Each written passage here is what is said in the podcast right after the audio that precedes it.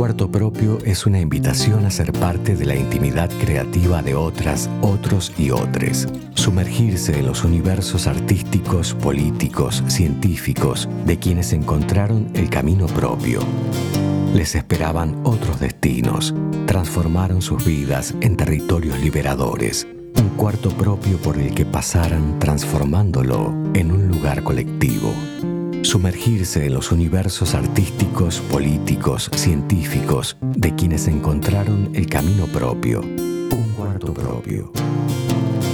Carolina Valderrama y Lucía García Itzigson. Todos los sábados de 19 a 20 horas por Viento del Sur, la radio del Patria.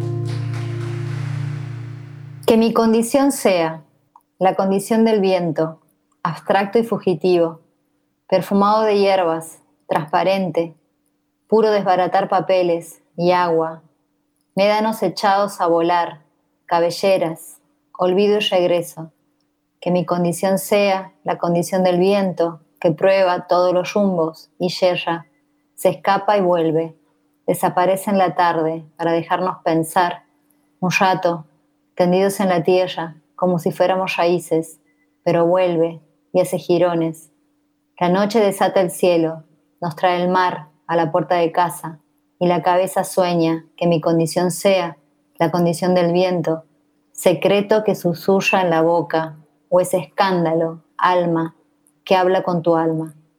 Que mi condición sea de Laura Forchetti. Un cuarto propio. Carolina Valderrama y Lucía García Itzigson. Muy buenas tardes, tarde-noche. Estamos en una nueva edición de Un Cuarto Propio y hoy nos visita Kekena Corbalán. Muy bienvenida, querida, a este espacio. ¿Cómo estás? Bien, muy contenta y feliz de estar acá. ¿Es tu nombre, Kekena? No, es un apodo que tengo puesto desde niña porque mi nombre es Eugenia, pero no le salía un primo y bueno, quedó Kekena. ¿Y te gustó? ¿Lo adoptaste? Sí, no hay otra, soy la única. Y con muchas K, ¿no? Y con 2K por lo menos.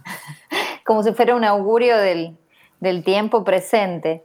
Que Kena, eh, bueno, eh, nosotras que por ahí nos cruzamos en otros tiempos cuando se podía cruzar, siempre pensé en esta gran, como te diría, polifonía de haceres que tienes, ¿no? Como, como una gran coreo de, de cosas a las que te dedicas, pero todas tienen un hilo común que es el arte, ¿no? Las artes, ¿no?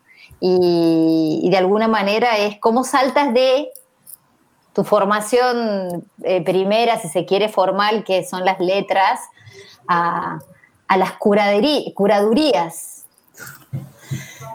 Bien, este, sí, yo tengo una primera formación en letras, orientada al lenguaje, a llegüística, y después estudié dramaturgia en el medio, hice la carrera de dramaturgia, y estudié antropología y después terminé casi cercando, llegando a los 40 estudiando historia del arte.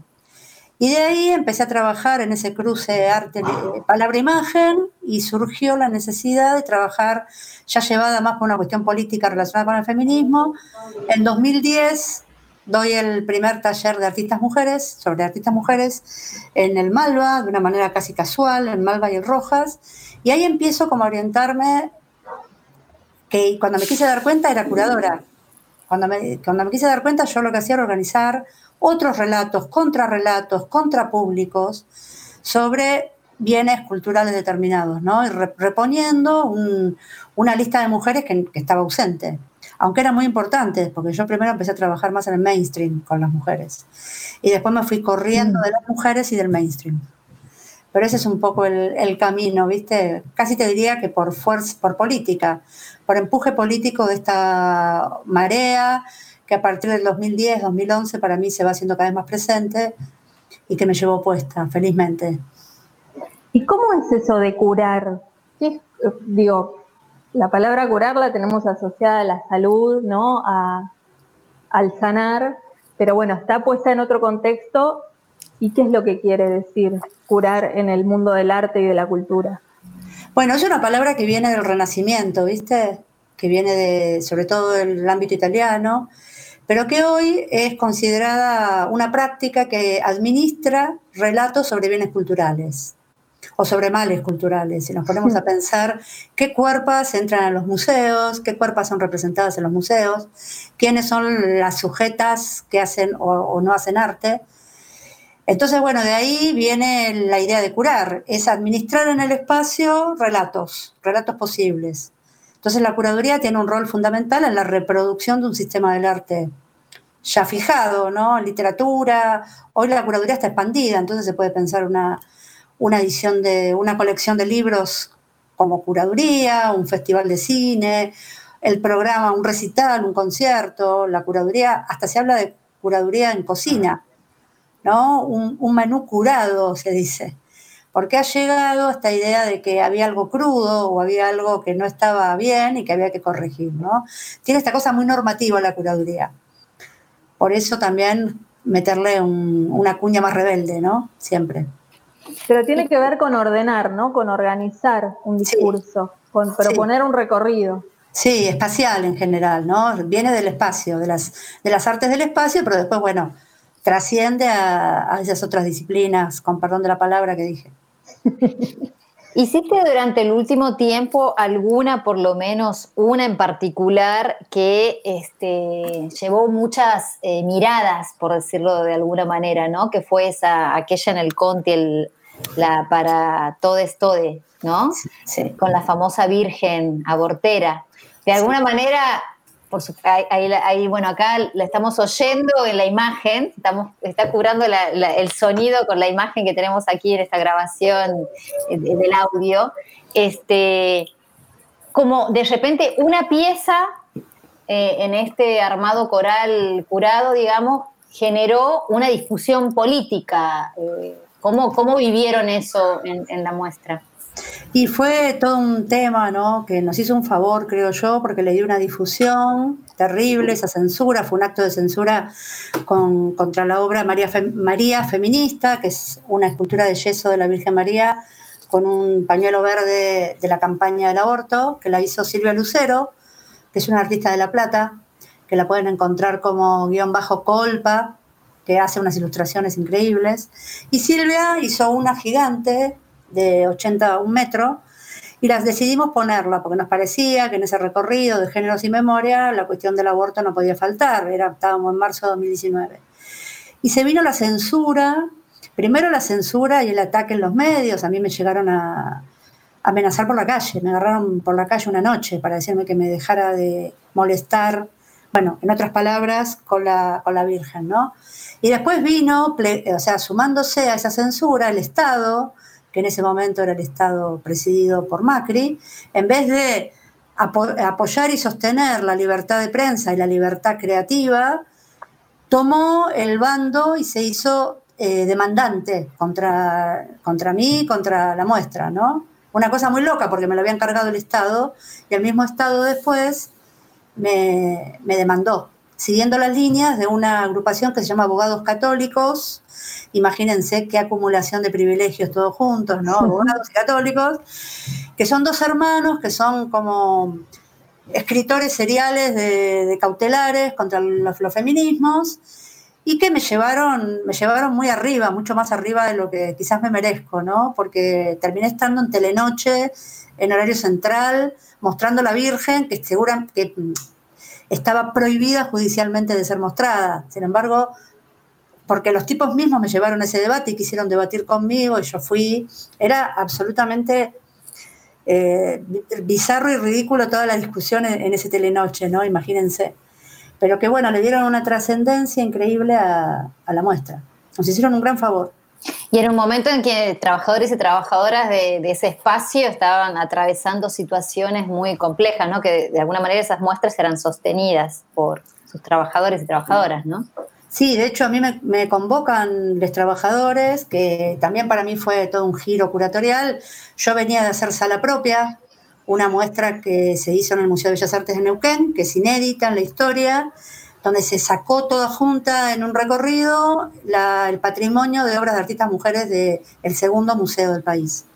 Entonces yo venía de una cosa súper formal, con artistas consagradas, y los trabajadores me dicen, ¿por qué no curas algo, géneros y memoria para el 8M? Y fue genial porque primero fue una curaduría hecha en base a cinco asambleas de trabajadores, donde yo fui como curadora, escuché, participé, debatí y entendí lo que ellos querían. Después fue una muestra, la primera muestra federal del país. Y después yo que venía luchando por la visibilidad de las artistas mujeres, decidí hacer estallar la palabra mujer, porque me parecía que mujer era un concepto de esos que obturan las posibilidades, ¿no? Porque eh, tapaban que había también, aparte de mujeres, hay lesbianas, travestis, trans, intersex, queer, toda la, sigla, ¿no? Entonces eso fue un poco lo que pasó, que, que fue una cuestión de clase anticlasista, anti, antisexista y federal, ¿no? Antirracista en cierta manera.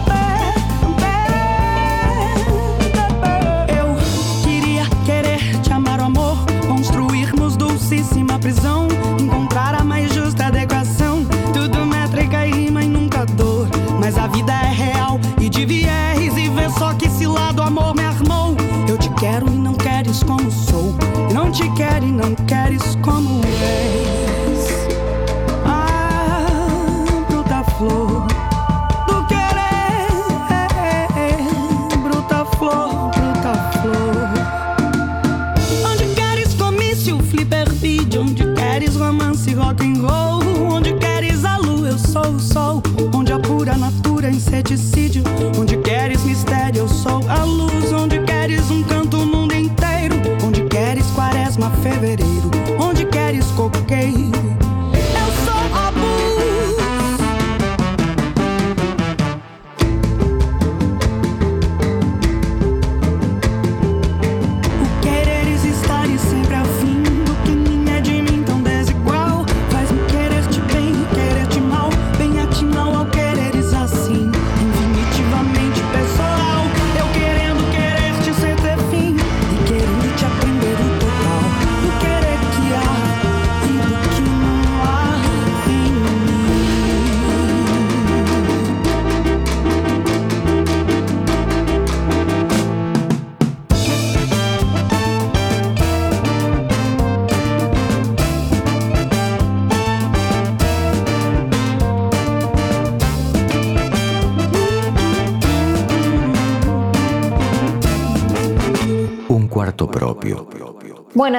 escuchando O Quereres de María Gadú. O Quereres. ¿Qué quereres, no? ¿Y por qué estos quereres? No sé. Porque sin quereres no hay nada, sin quereres no hay vida.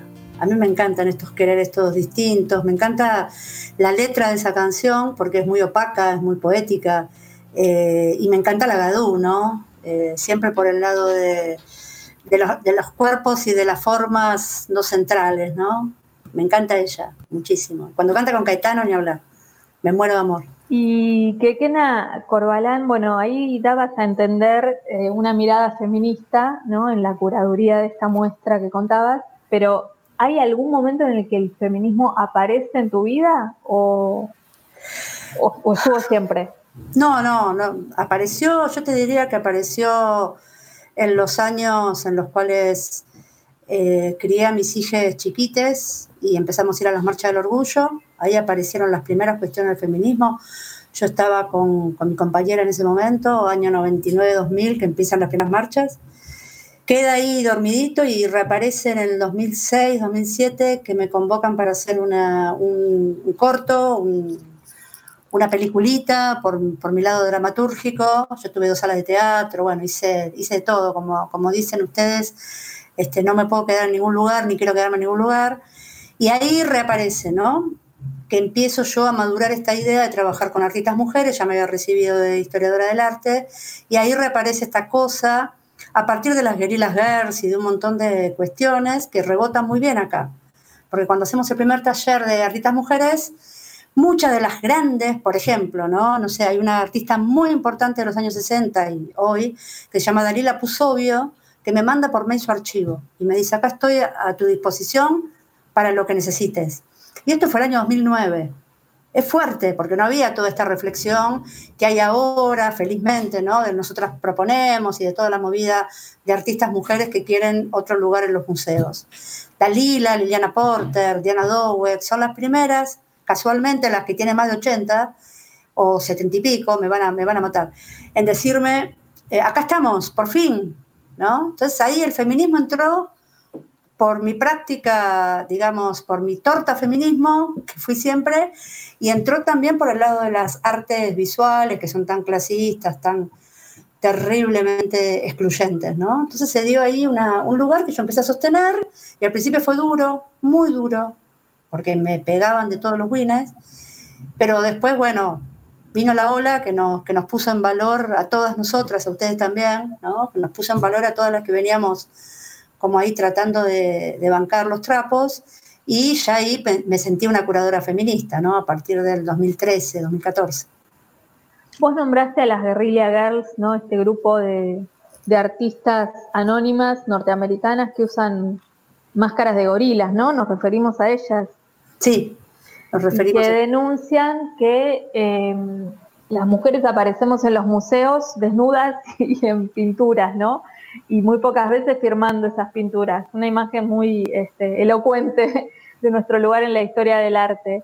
Eh, esa, esa imagen, vos ves que se repite en América Latina porque también hay una mirada europea y norteamericana del arte, ¿no? Que hay que ver que es la misma que la de América Latina. Está bueno eso que decís. Hay que cuidarse del feminismo express y del feminismo transgénico que importamos sin reflexionarlo, ¿no? Entonces tenemos que ver cómo sostener esos dos espacios, porque yo entiendo las cuatro olas del feminismo, pero acá en mi barrio pasan otras cosas. Esas, no estamos todas en esas cuatro, habiendo protagonizado nuestras historias, esas cuatro olas, ¿no? No sé, la ola sufragista para nosotros es Eva Perón, qué sé yo, ¿no? Digo, hay como una asincronía tiene que ver con un pensar situado. Y yo rebanco a las guerrillas porque me abrieron la cabeza y, se la abren a las pibas, pero también tenemos que pensar que no podemos adoptar ciegamente un feminismo que viene de afuera, porque aparte de todo, y parece que me contradigo, pero el género no es todo. También está la cuestión de clase, la cuestión de raza, racializante, ¿no?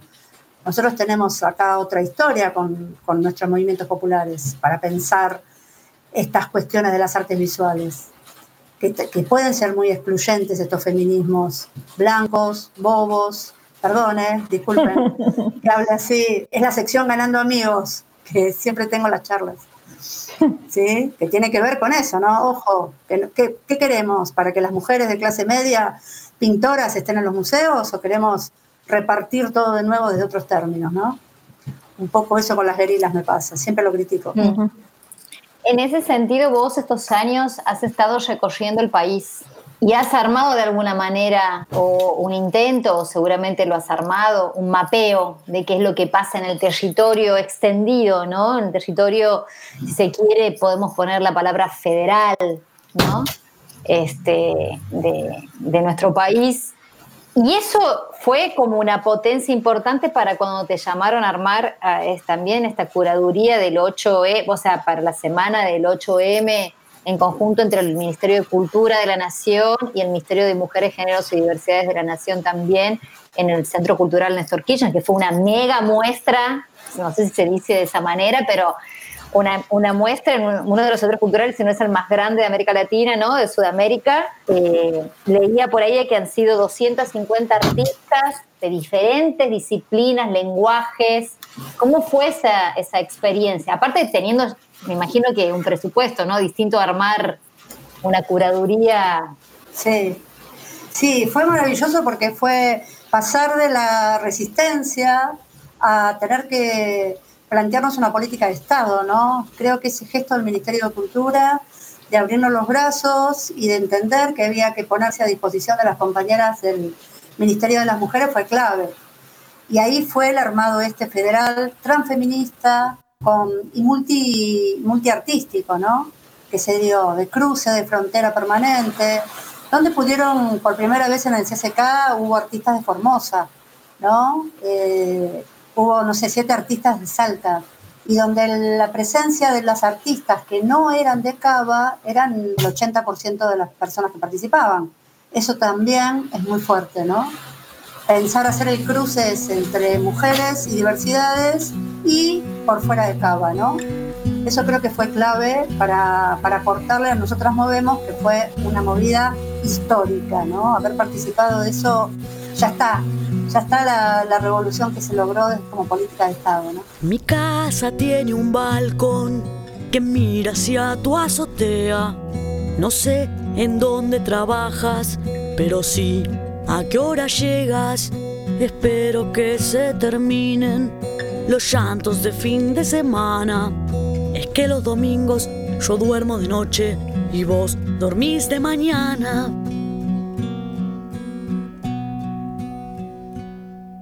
Yo sé que a las 5 te vas y siento tu olor a café. Espero que tengas un día precioso y que vuelvas a pintar después. Yo sé que pintas, yo lo sé. Y te confieso bien porque agua de colores yo veo que corre por el desagüe entre tus pies. Perdón si me meto de más, sé cosas que nunca diré. Prefiero aclararte que mis cigarrillos quemaron tu ropa una vez.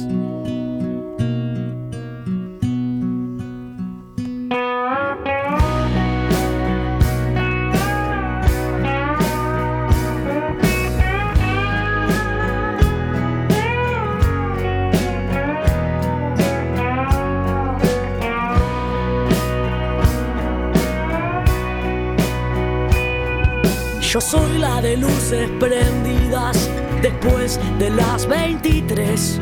Trabajo en un diario de Asia y vivo en el 2 de la calle Cané. Yo sé que no me conoces, no hace mucho vives aquí. Espero te adaptes y apagues tus luces los martes después de las 10.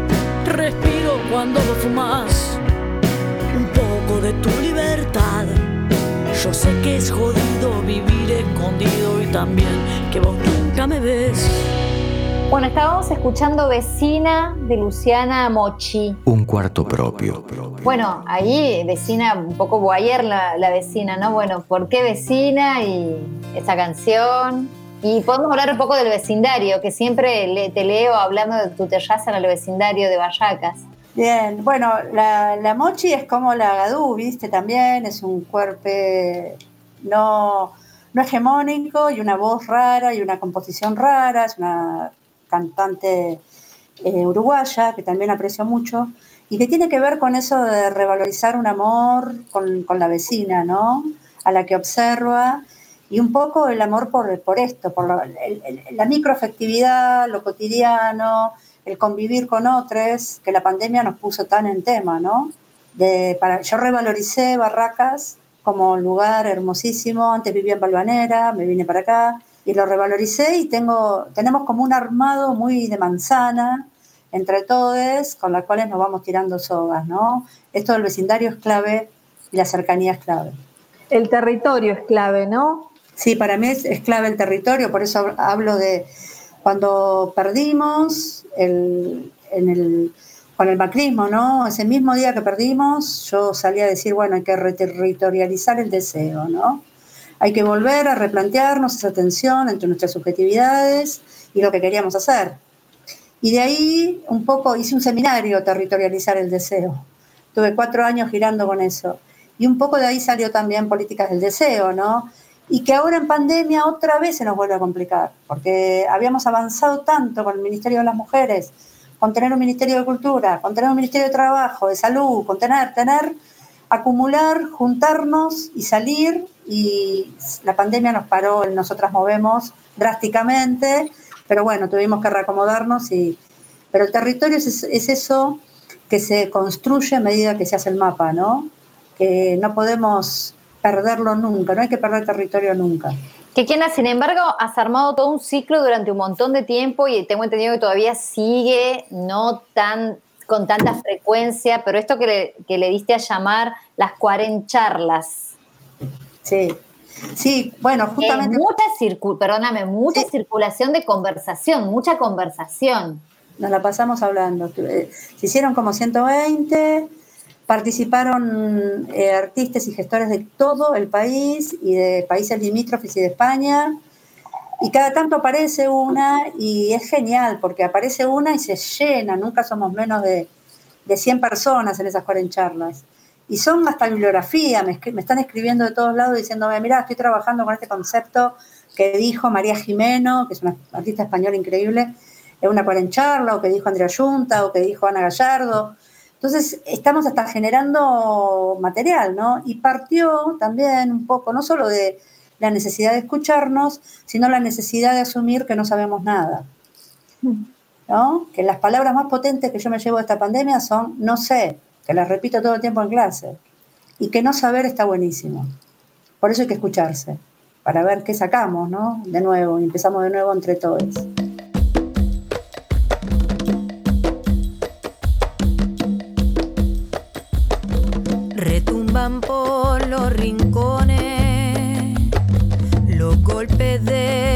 De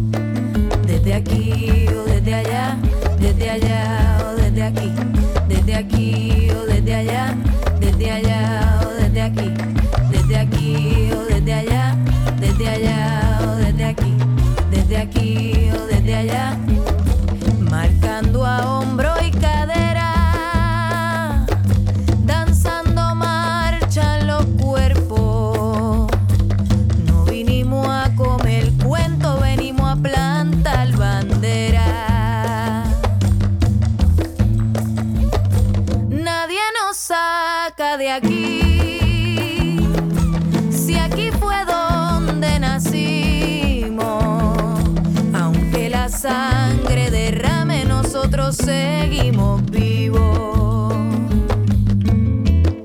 Seguimos vivos.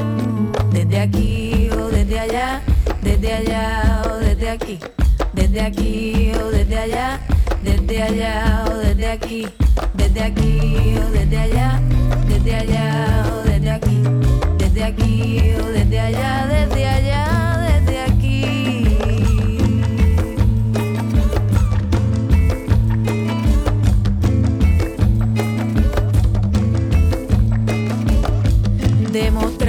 Sin pena lo que podemos lograr cuando alguien quiere callar el grito de nuestras venas. Se agita tú a la colmena y vamos a resistir.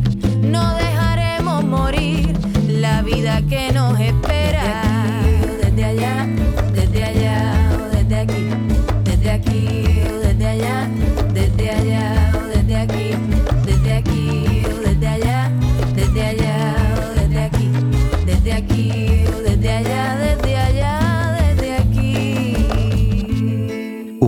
Propio. Bueno, y ahí estábamos escuchando desde aquí de Ile. Ay, a mí me gusta Ile mucho. Ustedes saben que formaba parte de Calle 13, era la única mujer de Calle 13. Me gusta esa canción porque es la canción más política que elegí de, de los temas, porque habla de acá estamos, ¿no? Desde aquí, que tiene que ver con el gesto situado, y acá estamos, que somos y que no nos callamos, que no nos callamos más, no nos calmamos nada y seguimos bancando los trapos, ¿no? La parada. Me encanta esa canción, tiene una fuerza, si la escucharon recién, vieron qué fuerza, qué pulenta. Y eso, bueno, es un sonido latinoamericano, ¿no? También tiene que ver con esto que, hace un ratito hablábamos. Me, me interesa mucho, eh, tenemos una mirada en Argentina en general muy eh, modelada por el gusto europeo, ¿no? En el arte, o sea, el arte es, son los artistas europeos, la historia europea del arte. Pero bueno, tenemos también una potencia creadora impresionante en América Latina y seguramente también muchísimas más mujeres que Frida Kahlo, que es la que más conocemos, ¿no? ¿Querés contarnos, a ver ahí, qué, otros nombres hay, qué otras historias, qué otras representaciones?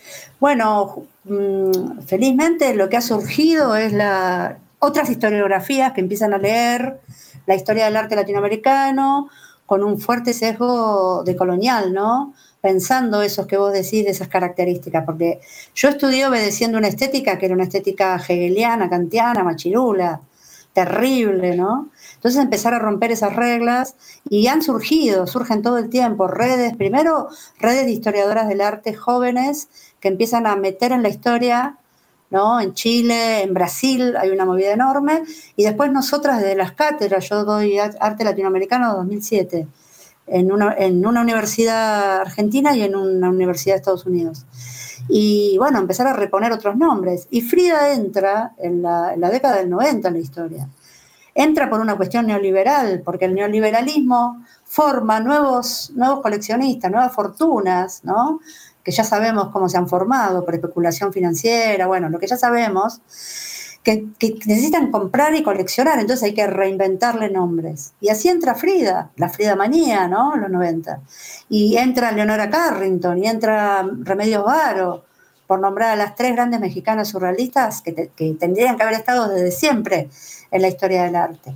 Y entran, así como van entrando ellas, entran todas las reivindicaciones afro y originarias y todas las reivindicaciones queer, ¿no? Latinoamérica tiene una, un peso queer con C, porque lo vamos a apropiar, enorme, ¿no? Este, el Museo Travesti del Perú, qué sé yo, la, presencia travesti en nuestra cultura, eh, los cuerpos queer, yo a veces ando por, sobre todo en Brasil, ¿no? En las representaciones del siglo XIX, de los rostros, eh, en las pinturas brasileñas, no sé, de, un este, de un Almeida, de un eh, de un Almeida Junior, ¿no? Estoy pensando en esas mujeres de él que son absolutamente queer, ¿no? Porque eso, eso está como metido en el mundo latinoamericano, porque es un mundo mestizo, de frontera, de híbrido, extraño, ¿no? Entonces digo, hay en el arte latinoamericano y en la curaduría que la levante, la historiografía que lo levante, hay una cuestión política enorme que permitió meter a todas estas mujeres, ¿no? Está en el libro, libro de Andrea, es un libro que llega en algún momento a poner de relieve eso en, en Estados Unidos y también la curaduría de mujeres radicales, ¿no? Toda esta cosa de, bueno, empezar a encontrar y armar nuestras propias historiografías. Nuestra historia siempre es un debate historiográfico, porque yo lo que estoy discutiendo es quién la hizo. Yo nunca digo, che, ¿qué dice la historia? Yo siempre digo, ¿quién hizo la historia? ¿Qué cuerpos hicieron la historia? ¿Qué cuerpos pasaron adentro de la historia? Y eso es un poco la cuestión de las artistas latinoamericanas, ¿no? Vos estuviste también, como decías hace un principio, que te cuesta mucho quedarte en el mismo lugar. Bueno, has andado dando vueltas por algunos lugares. ¿Quieres contarnos un poco ese recorrido? ¿Cómo? ¿Por qué también? Bueno, en Latinoamérica he hecho cosas muy lindas en, en Montevideo, siempre con artistas mujeres, ¿no? En Lima, eh, que fue la primera de todas en 2011, eh, en Caracas, he estado dos veces trabajando, eh, y después aquí en, en Argentina hemos andado por casi todos los museos de bellas artes del interior, que me encantan, porque ese es un lugar de contradicción. Ese es un lugar interesante, el Museo de Bellas Artes, ¿no? Porque hay un patrimonio, que es un patrimonio eh, que nos desafía, que nos provoca todo el tiempo, porque es, un patrimonio de la oligarquía, ese patrimonio, ¿no? La oligarquía se pintó a sí misma y donde nosotros podemos problematizar y pensar nuevas ciudadanías. A mí me encantaría abrir los museos para hacer lugares donde la gente coma, donde la gente coma realmente, ¿eh? donde la gente duerma, donde la gente piense su soberanía, porque la imagen es la disputa de la soberanía, no hay manera de reproducir nada si no hay imagen, ¿no?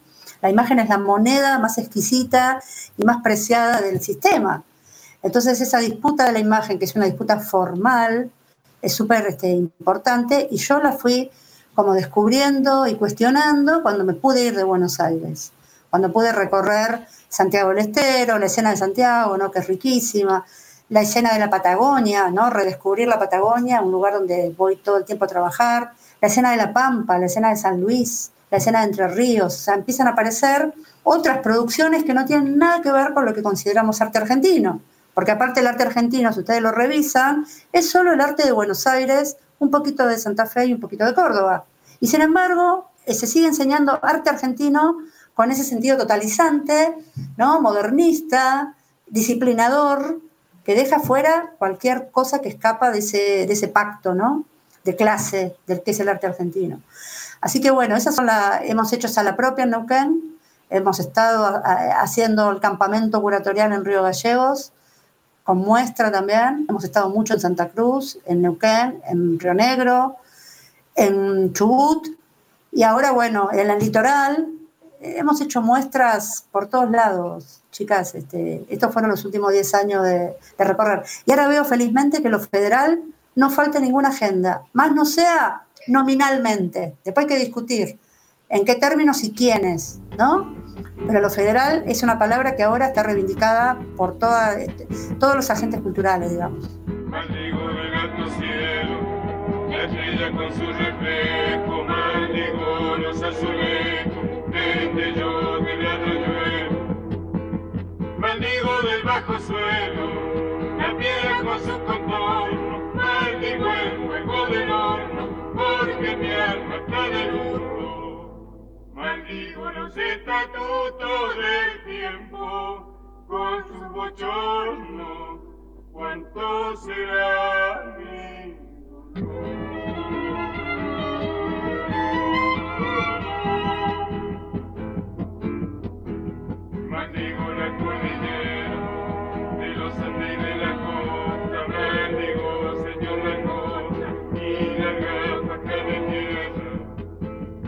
También la paz y la guerra, lo franco y lo veleidoso, maldigo lo perfumoso, porque mi anhelo está muerto. Maldigo todo lo cierto y lo falso, con lo dudoso cuánto será mi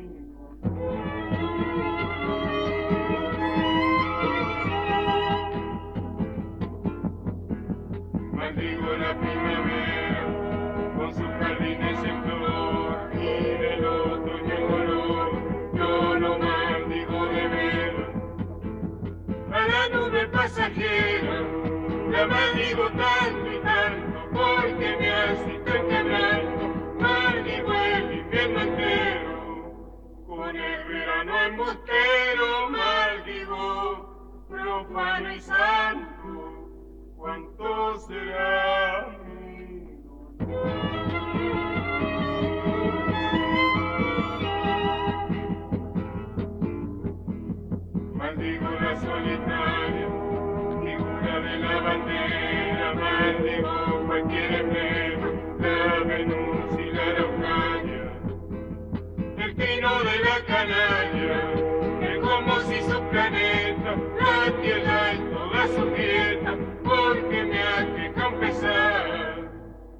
Maldigo del ancho mar su puerto y su planeta, cuánto será mi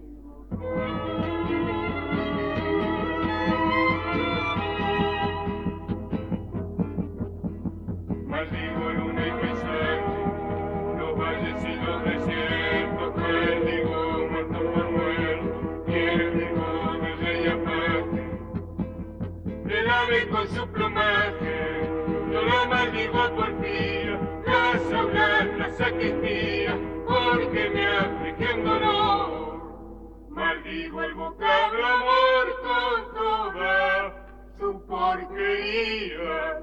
¿Cuánto será mi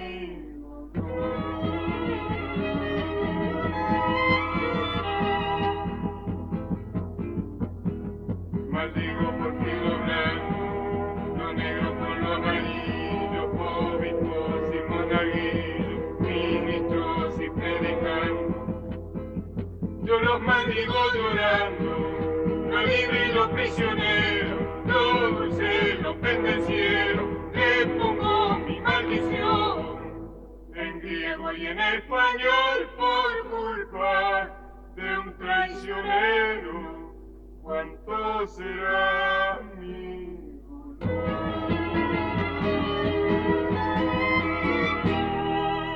Bueno, ahí estábamos escuchando Maldigo del Alto Cielo Mm. de nuestra querida Violeta Parra. ¿Qué mal decís, Quequena? ¿Qué mal Qué, mal- qué maldigo, y maldigo el, el odio. En este momento lo que maldigo es el odio, ¿no? El desencuentro. La cuestión esta de, de los haters que nos, que nos rodean, ¿no? El sábado parece que dimos una muestra de que el amor gana el 17 de octubre.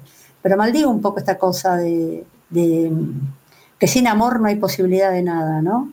Más allá del del- del eslogan. Todos los temas que elegí son un poco románticos porque, bueno, soy romántica, aunque el amor romántico esté mal. Pero digo que tenga, sabemos que está mal, pero el amor no está mal, ¿no? Lo que está mal es este, la violencia, digamos. Y eso es lo que maldigo, la violencia de, estas, de estos este, preparados, armados montajes, ¿no? Que parecen ser como la nueva manera de gobernar y de desestabilizar nuestra vida y nuestro, nuestras ganas de ser felices. El sábado decías y el domingo también en Bolivia, ¿no? Sí, felices, felices por lo que pasó. Quizás sea, empiece a ser el momento de que la derecha repliegue un poco, que le estemos empujando a que se recate un poco, aunque bueno, el, fascismo es muy difícil de erradicarlo, ¿no? De nuestra cultura occidental. Está en la base misma de Occidente, la cuestión fascista, ¿no? La, la colonización, el fascismo no es solamente Hitler o la Segunda Guerra.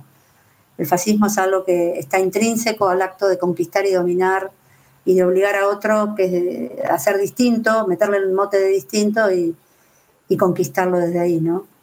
¿Cuánto hay de eso cuando nos ponemos a pensar también cuando decimos, bueno, hay que, así como vos decías, hacer estallar la categoría mujer como un universal, hacer estallar también y tensionar ese, ese binarismo que se construye en todos lados, sobre todo en las instituciones, ¿no? Cómo, prefigura y ya nos trae una receta para, para la vida de las personas, ¿no?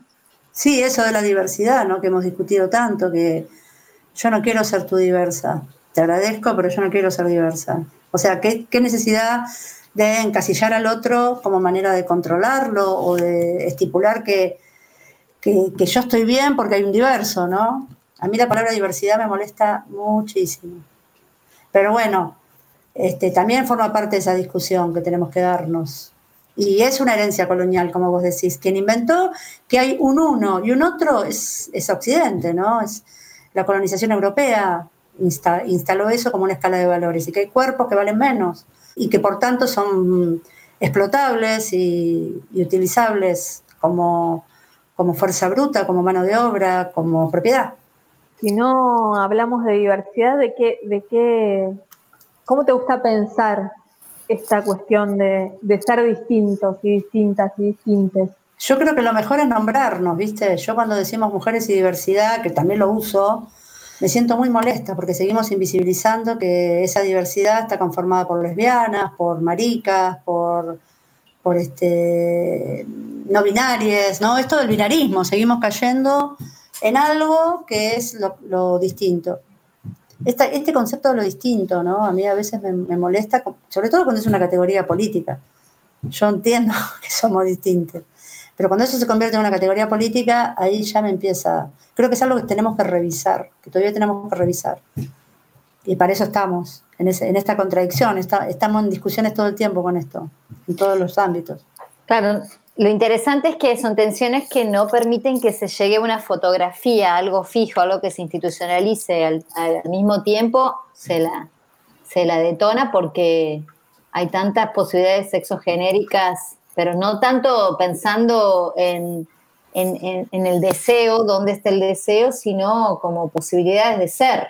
Sí, claro, exacto. Y como posibilidad de ser ot- otros cuerpos, ¿no? Que, que todos, todos vivimos esa, situación de ser otros. Hay un, este, un curador que dice, la cuestión de, de ser otro no, no, no es problema. El problema es que los otros siempre somos nosotros. ¿no? El problema es que siempre le toca al mismo grupo que está en desventaja frente a... En desventaja porque hay una situación de privilegio, ¿no? Ser el otro. No, ese juego de uno y otro no se reparte. No es un pronombre vacío que yo digo yo. Siempre el yo es el mismo. Y los otros somos los mismos, ¿no? Un poco esa discusión, que es una discusión política.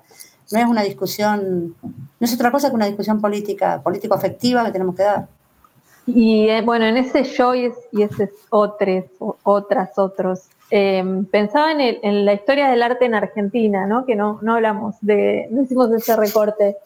Eh, y también los grandes nombres son masculinos, ¿no? Sí, sí, son masculinos, blancos, propietarios, cis. Sí, es un temita ese. Por eso mismo, a veces eh, el término de mujeres artistas es una trampa. Yo lo he discutido con las compañeras. ¿Qué es lo que queremos? ¿Que nosotras estar en los museos, seguir eh, repartiendo entre las, mismas la cosa? No, por eso también. Mira, cuando hicimos el para todo esto de ahora en el CCK, uno de los debates fundamentales fue el de la calidad.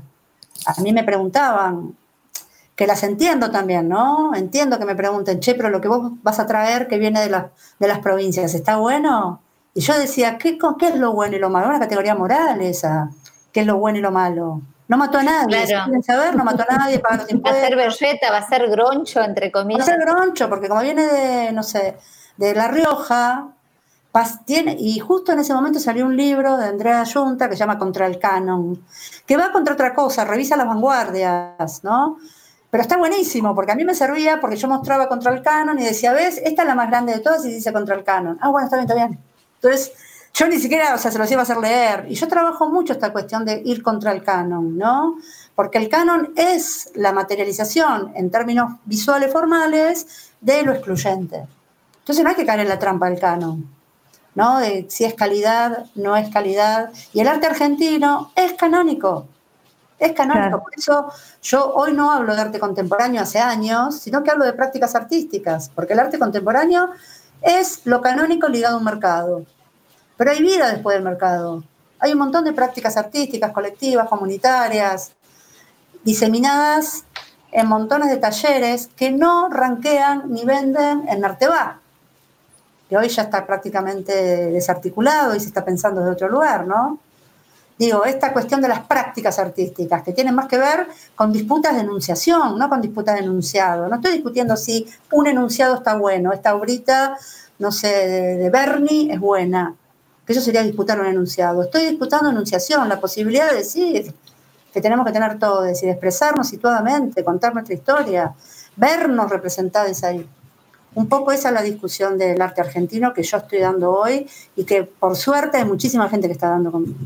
No soy la única, ¿no? Claro, porque a veces también ese canon puede funcionar como inhibidor, ¿no? De, o sea, si el arte es eso y a mí no me sale, lo que yo hago no es arte, ¿no? Claro, ¿y O lo, que, o lo que hacemos, porque tampoco es en términos individuales exclusivamente. Exactamente. ¿Y qué es el arte? ¿Viste? El arte es una manera de entender la sociedad, qué sé yo, es, un- es un- la borra de un café, ¿no? Que está ahí, lo último que queda, opaco, barroso, ¿no? Que, en una poesía eh, tiene una, una clara finalidad poética el arte. O sea, no es transparente, no es un acto de comunicación. El arte no comunica nada. ¿No? Porque no- si no hagamos un programa de radio, hagamos esto para y sería Que arte. también, que también tiene arte. No, tiene arte. muchísimo, tiene una inscripción poética en ustedes, sí, claro, por supuesto. Pero no es, yo no puedo decir que una obra de arte sirve para comunicar una idea. Una obra de arte es mucho más, es una cosa opaca, que condensa, hasta es contradictoria, nada más contradictoria que una imagen. Por eso, una imagen es una bomba molotov. Yo hoy puse una imagen en, el Instagram por el triunfo de, de- de Arce, que es una cholita arriba de un skate, ¿no? Porque hay un movimiento de cholitas skaters en, en- en La Paz que es alucinante. Entonces, esa imagen es súper contradictoria y todos nos quedamos así como diciendo, pero como cholita, skater, ¿no? Con la pollera. Con la pollera y andando en skate, y la palabra skate es inglesa, ¿no? Y sin embargo, esa imagen nos rompió la cabeza a todos porque nos hizo pensar 8.000 contradicciones. Bueno, para hacer eso hubiéramos tenido que hacer un programa de radio hubiéramos tenido que escribir un paper para un congreso y ahí quedó la imagen y todos estamos rebotando a ver qué, qué carajo nos pasa identitariamente. Pensaba eh, eh, en, en todas las manifestaciones artísticas de las marchas, ¿no? De nuestros movimientos transfeministas, ¿no? De, de las marchas, todo, todas esa- ese caudal de también de polifonía de las expresiones, desde la cartelería hasta las intervenciones artísticas de distintas disciplinas. Totalmente. Y eso es lo que está pasando hoy con el arte, ¿no? Que la gente está produciendo situaciones poéticas, estético-políticas, mucho más allá de lo que nosotros pensamos. Y eso fue un poco lo que entró al Kirchner con el Para Todo Estoy también. Que entraron un montón de expresiones comunitarias, de expresiones callejeras, entró el corto del lesbiátrico de las compañeras de Sueño de Mariposa, o sea, entró un montón de cosas que en un contexto canónico no hubieran pasado ni por casualidad. Y a las grandes curadoras canónicas les encantó la muestra. Las, las consagradas, ¿no? que, de las quienes aprendimos tanto, ¿no? Andrea, Diana Bechler, vinieron a decir, che, qué bueno está esto. Silvia Dolinco, qué bueno está esto. Y yo me sentí muy bien, porque hay un gesto donde se entiende la cuestión estético-política de lo que estamos haciendo que es esta, es sembrar todo esto, es producir todo esto, es contradecirnos y, discutir, porque la imagen es un capital de todos y la batalla es más simbólica que nunca, chiquis. Lo estamos viendo todos los días en los medios. No abandonemos, no le regalemos la imagen a la oligarquía, no le regalemos las artes visuales a los poderosos, porque nos van a seguir destrozando, ¿no? Esa es un poco la idea. Cuando vuelvas a mirarme, recuerda cómo yo miro. Cuando vuelvas a cantarme, recuerda cómo yo canto. Cuando vuelvas a sentir, recuerda cómo yo siento. No te olvides de besarme como yo beso. Cuando vuelvas a quererme, recuerda cómo te quise. Cuando vuelvas a callarte, recuerda que no me callo. Cuando vuelvas a enfriarte, recuerda que yo soy fuego. Cuando vuelvas a quemarte, yo no me quemo.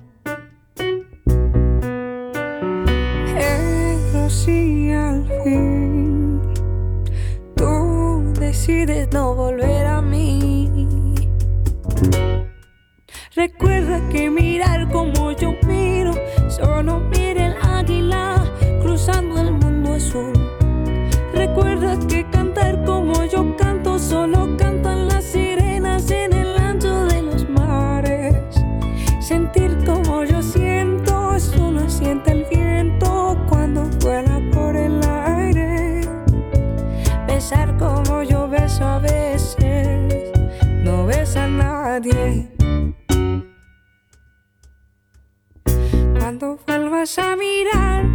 recuerda cómo yo miro. Cuando vuelvas a cantar, me recuerda cómo yo canto.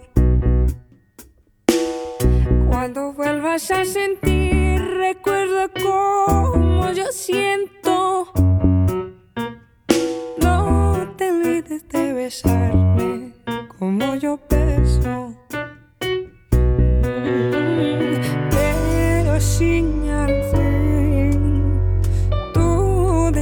No volver a mí. Recuerda que mirar como yo miro, solo mira el águila cruzando el mundo azul. Recuerda que cantar como yo canto, solo cantan las sirenas en el ancho de los mares. Sentir como yo siento, solo siente el viento cuando vuela por el aire. Besar como yo beso a veces, no besa a nadie. Recuerda que mirar como yo miro, solo mira el águila cruzando el mundo azul. Recuerda que cantar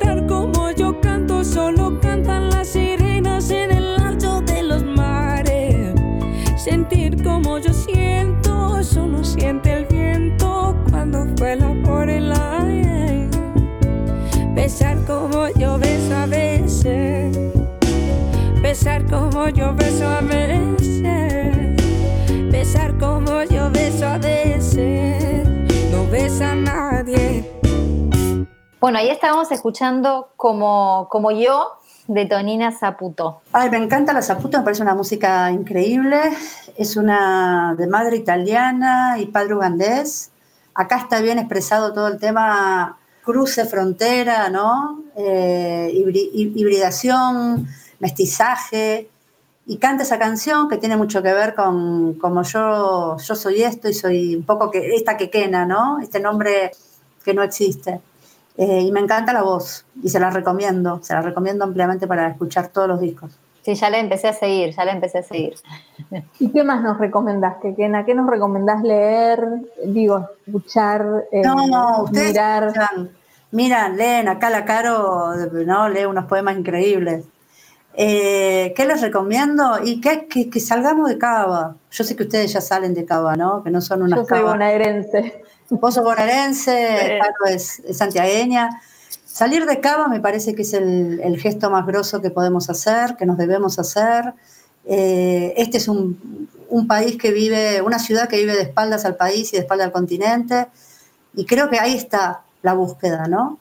De, de salir y de sentirnos este, no tanto europeos como, como propios, como esta mezcla, esta contradicción qué sé yo, estoy, como ahora estoy este, pensando, estamos discutiendo y pensando los próximos muestras, y estamos como generando una cosa donde yo también como curadora me disuelvo y pienso en lo colectivo y abro el juego a, a que la curaduría también sea colectiva. Lo que nos recomiendo es colectivizar a tope, ¿no? Realmente empezar a pensar, aprovechar la pandemia para que todo vuele por el aire de una vez, a nivel a nivel de esos lugares fijos que teníamos y empecemos a pensar otras posibilidades donde la cuestión no sea tanto consumir como producir cultura. Estoy como en esa, diciéndole a todo el mundo que produzca su, su voz estético para pensar también en, en otras reglas, ¿no? Estuvimos, hace ocho meses, siete meses que yo no compro nada, chiquis, que no compro ropa. Por la pandemia.